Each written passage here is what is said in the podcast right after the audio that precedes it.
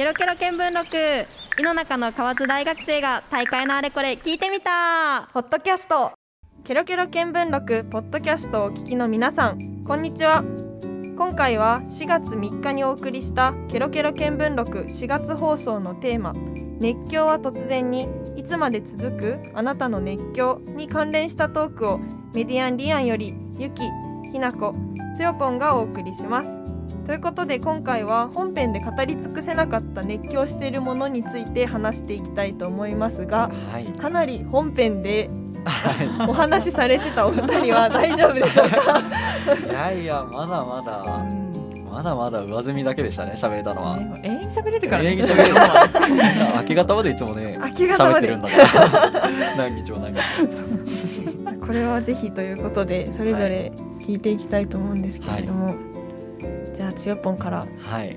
私はですね熱狂しているもの70年代の音楽ポップミュージックとその時代のバンドハッピーエンドっていうところで話してたんですけど、これは大滝栄一さんの特集が去年の年末かな？2021年の12月の暮れ末ぐらいにあったんだけど、そこで松本隆さんが実際にお話をしてくれてたり、あとは細野晴臣さんも、えっと、文章かなメッセージで送ってくれてたりっていうところがあってそこをずっと見てたんだけど実家に帰った時にがめちゃめちゃすごいのがやっぱりロンバケのもう名作「君は天然色」っていう大竹一さんの音楽曲があるんですけどここのねえっと歌詞で「思い出はモノクローム色をつけてくれ」っていうところがあってこれどういう意味なんだろうって結構思うんだけど実はその時に松本隆さんが詩を書いてるんだけどの妹さんがちょうど亡くなったタイミングでもう僕に歌詞は書けないから他の人に頼んでとかともうその時にもう本当に世界がモノクロにしか見えなくって色がなくなったようにしか見えなかったからこんな状態で詩は書けないって言ってたんだけどそこでもそれでも待つから僕はみたいな感じで大竹一さんが待って待ってで延期にしてリリースした。でその時にできた曲で「君は天然色思い出はモノクローム色をつけてくれよ」っていうこの歌詞がやっぱりすごく日本語を大事にしてる松本隆さんならではの歌詞。だなって思うね。あとはもう一方伝説的な作曲家細野晴臣さんはソロでのファーストアルバムが「細野ハウス」っていうアルバムがあるんですけど実は50周年かな活動50周年で2019年ぐらいにそれのリメイクじゃないけど「ホチョのハウス」っていうアルバムが出てるんですよ。補聴のハウス？そう。何？と思うんだけどアルバムのねジャケットも同じような写真の構図でちょっとイラストというかテイストが違うんだけどこれ何がおしゃれって細野ハウスの曲順プレイリストをぐるっとひっくり返してやってるのよ。アルバムの一番頭の曲が最後に来てー。一番ケツの曲が頭に来るっていう並びに変えてで50周年でリミックスとかニューバージョンとか壊れたラジオバージョンとかもあるんだけどなんかそういう遊び方があってやっぱ我々の世代はさサブスクで音楽を聴くからアルバム通して聴くってなかなか多分みんなしないと思うんだけどやっぱりアルバムで聴かなきゃ聴けないような音楽ってあるよなと思ってそういう名盤でこそのアルバムでの遊び方っていうのはやっぱりすごく感動しますよね。しびれますよね。アルバムそれこそこの収録の前にね、うん。つよぽんにはい。おすすめしてもらって、ロンバケを買いましたね、初めて CD デビューあ、はい。私がデビューしたわけじゃなくて あの CD を初めて買ったと、はい。なんか母とかに買ってもらったことあったんだけど、うん自分のお金で買ったのが初めてで、最高ですよ。あれなんていう題名だったっけ？アルバム名は。あロングバケーションロングバケーション。ねこれが世界でも CD になった第1作目とか確か。CD の一番世界で一番最初。世界レコードから CD に変わった一番最初がロンバケって言われるほど。すごい名作を。処方者にはね、はい。いいかもしれない。本当にいいものを買っていただきました。でもアルバムで聴くのいいよね。私は結構好き。いいよね。うんうんなんかやっぱその曲順にもさ意味があるうん。と思うし、なんかその中でバーっと聴きながらあこの曲好きだなって見つけていくうんのが好き、うんうん。へえどうしても選んで聴くとさ好きな曲だけになっちゃう。うんあるよね。うんうんうん。えなんかさ最近だと自分でプレイリスト作れるうん。アプリとかあるじゃん、うんそうだね。ああいうのより絶対アルバム。アルバムの順で聴聞いた方がいい。アルバム。私は最初は順番で聴く、うんそうだね買って最初1回目聴く時はもう順番で聴く、うん。その世界観を。うん。味わう。プレイリストってやっぱり自分の生活の中のここのタイミングでこう聴きたいから作るっていうところがあるかなと思っててアルバムってやっぱり聴かされるものうん。作ってくれてる曲順をこういう並びにしたからこれ聴いてでアーティストの方たちが作ってるものだけどプレイリストを並び替えるってやっぱり人はさ自分の生活がいろいろあるじゃない？うん。ルーティーンがある人もいれば朝起きて1時間ぐらいぼーっとする人もいるかもしれないしなんかそういう時に聴きたい音楽を集めるっていうのがプレイリストを作るっていう選択に走るんだろうなと思う。自分もめちゃめちゃ作るんだけどもちろんそこの差はあるよね。だからアーティストが聴かせてくれるものと自分が聴きたいものとっていう。うん。奥が深い。まだ CD1 枚買っただけだけどちょっと今後の沼がねうんこれは楽しみです。回っていきましょう。じゃあ感想を言いますのでおすすめをどんどんあーもう教えてください はい。じゃあ次はひなこちゃんにうん。バトンタッチで。はい、まあまあいろいろさ好きな点みたいなのってあるけど、私もうシンメがめっちゃ好きなんですよ。おーなるほど。ね、シンメトリーシンメトリーの役なんですけど、あのまあ踊る時とかの立ち位置が、うんうん。まあ、真ん中からいて、うんその対象にいる人たち、で、まあ、セットにされてうんうんうんうん。結構固定なんだよねそこが。ああそうなんだ。でジュニアとかだともう結構固定のことが多くて。でそれをジャニーさんがある日突然「はい君と君は一緒にやりなさい」と。あそんな感じなんだ。でもそれがだから10代とかさ小学生とか中学生の頃に出会った子たちが、それを何十年もさうんずっと一緒だったりするの。えー、すごい、でそれが別に似てるタイプうん。のこともあるけど、うん。全然さ真逆のタイプの時もあるし、最初なんかあんま仲良くなさそうみたいな時もあるし。そうだよね。だからなんか有名なとこで言うと、うん。みんながねその熱気をしている人がうん。多いシーンで言うと、あの菊池風磨くんと中島健人くんの風磨犬、あー浮かびました頭に。新芽あれは新芽なんですよ。なんか新芽ってすごくて。すごいですすごいんですよ。お互いのことを分かりすぎてて。あーなるほど。えダンスでやるだけじゃないの？だけじゃなくてもうセットで出されたりとかう、ん。そう番組とかにセットで出されたりとか。あそういうところもつながるんだ。そうとかそのじゃあ例えばどっちかがリハに参加できませんでしたとかなったら、うん。もうそのお世話をするのももう一人の新名だしってなったりとか。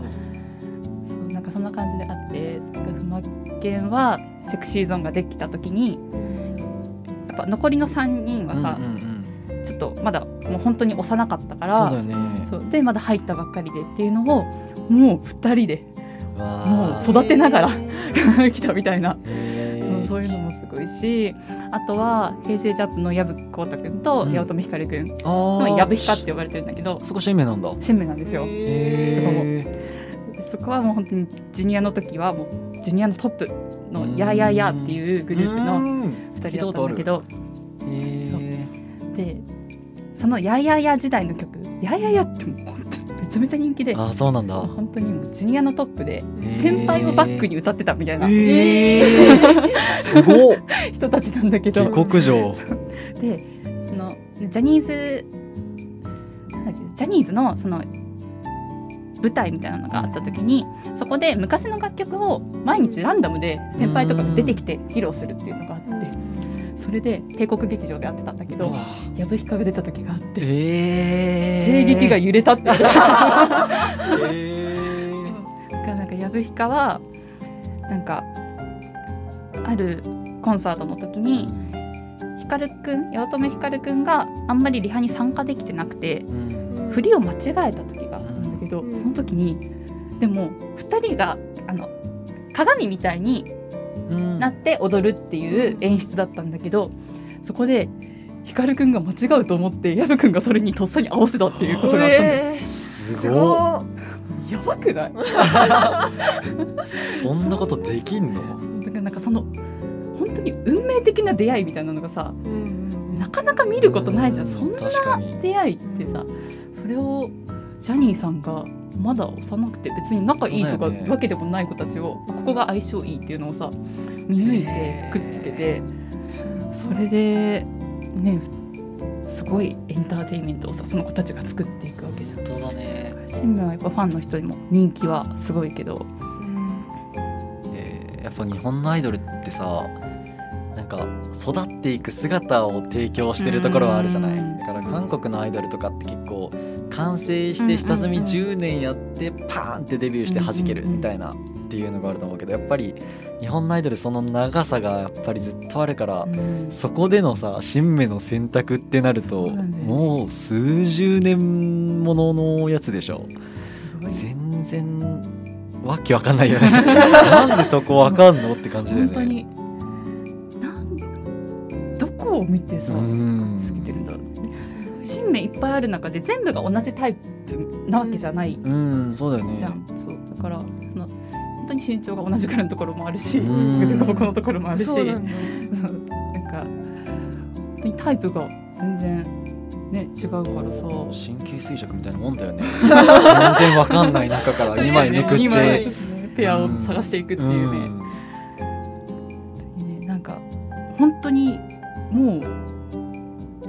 説とかもうドラマよりもうん断然なんか不思議で、うんたら奇妙なうん夢見るのがすごい好きなんでそりゃ熱狂するね。本当。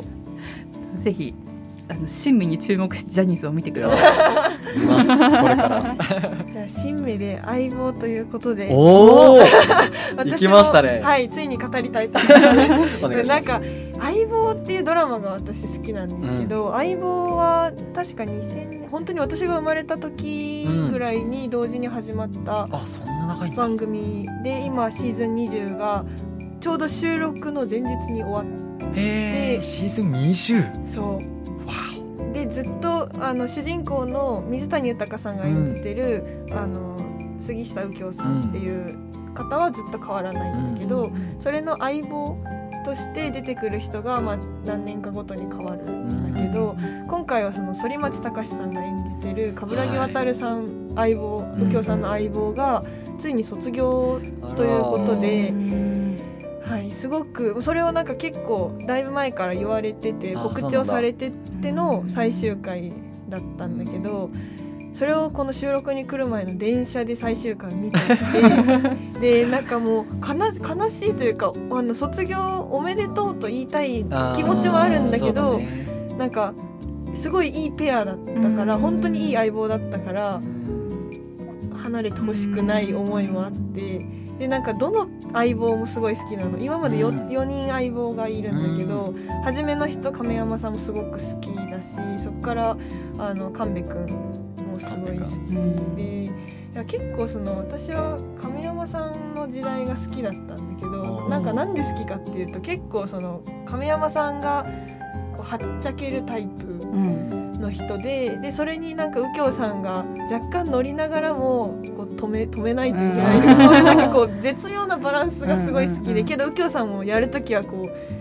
突き進む人曲げない人だからその良さが両方が引き立ってたのが初代かなあっていうのも好きだったんだけどけどやっぱり最近の反町さんの時のあの冠城さんの相棒もすごく好きでなんか大人な感じこう初めはやっぱ1代目の時はうんうん。まだ両方がお若いようんそううな、だよね。若い相棒だったんだけどそれがだんだん年を重ねていくうちに奥深いこあうなんていうんかななんかクラシックな感じーの相棒に変わっていってそうで相棒によってあの右京さん側が変わっていくのもすごく面白くてかんなんかその特命係っていうところでの物語が展開されるんだけどその特命係の雰囲気も変わるしその相棒によって引き出す部分右京さんから引きで引き出す部分違うっていうのが本当に面白くて映画も毎回相棒ごとに1本ずつあるんだけど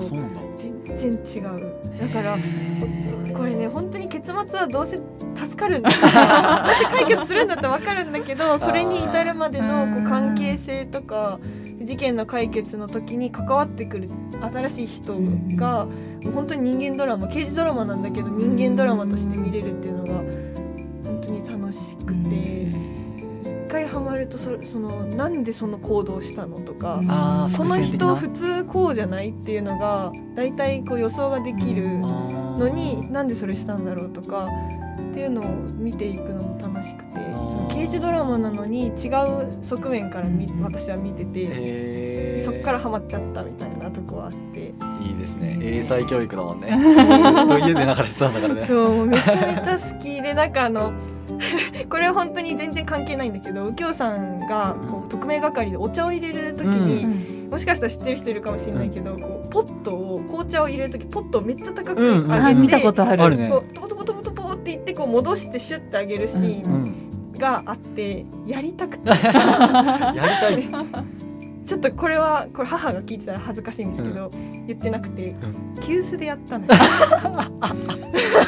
急須で。で、うん。お茶にこうこぼれちゃやばいと思って大きめのやつに入れてやったんだけどこう上に上げて戻すまでになくなっちゃって中がかっこよくできなくてそう実践やっぱああいう感じでずっとずっと毎回やってないとできないとかなんかそういうのも体験しないと分かんないとか そういうところでなんか燃えてまだまだハマるっていうのを繰り返してて。なるほどそうそういうのも練習しないとだね練じゃあ習しないと本当に。あ次の相棒が楽しみなのあーそうだね。で来年度以降もうん。ぜひ皆さんご覧ください。なんで私は紹介したのか